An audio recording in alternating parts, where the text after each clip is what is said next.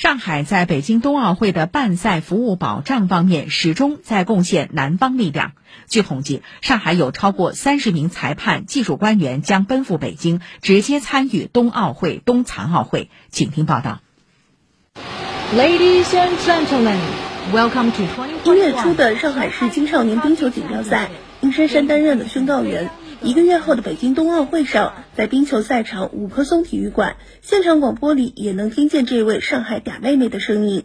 二零一三年时的殷珊珊只是一名花滑业余爱好者，适逢中国冬奥首金得主杨洋在上海开办了飞扬冰上运动中心，殷珊珊入职仅三个月，就有幸解锁了冰球裁判的身份。近水楼台，九年来，殷珊珊执裁了很多高规格赛事。不过这次北京冬奥会，他从原本报名的国内技术官员，也就是 NTO 岗，被选派到了体育展示的宣告员岗。他也成为上海本土培养的第一名冬奥会宣告员。其他项目可能播报的内容是得分呀、排名相对比较基础的信息。那冰球的话，它是需要对场内比赛进行过程当中的得分、判罚、裁判员判罚的手势等等专业的内容都有一定的熟悉和了解。由于快速清晰的播报需要注意力集中，宣告员不会连续当值。但雪场上的技术官员就不同了。越野滑雪的李海军形容自己的工作与裁判有何不同时，打比方，自己是取证的交警，裁判是裁决的法官。控制组呢，主要是观察运动员是否有违规的行为。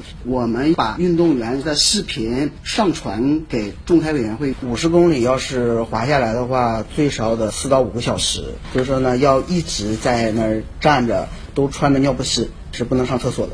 单板自由式的罗浩也是一样，取证工作之外，还有维护赛道和跳台的体力活要做。差不多四十五斤重的一把雪铲，我们要从起点滑单板拿着它滑到指定的区域。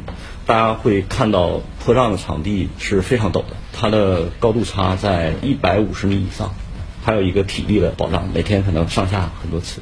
听上去都很辛苦。但能争取到名额的都是努力又幸运的人。从第一批报名的一千四百多人，经过四轮培训、考核、实操、评估，现在项目组还剩六十九人。在高山滑雪负责缆车准入的吕鹏，更是道出了大家的心声。干了这么多年的运动员，可能没有机会在赛场上去跟跟他们比赛，但是如果说是荣幸用另一种方式去参加这种冬奥会，也是蛮不错的。月底，这些来自上海的技术官员就将奔赴各个赛场。向世界展示中国冰雪人的风采。以上由记者张莹报道。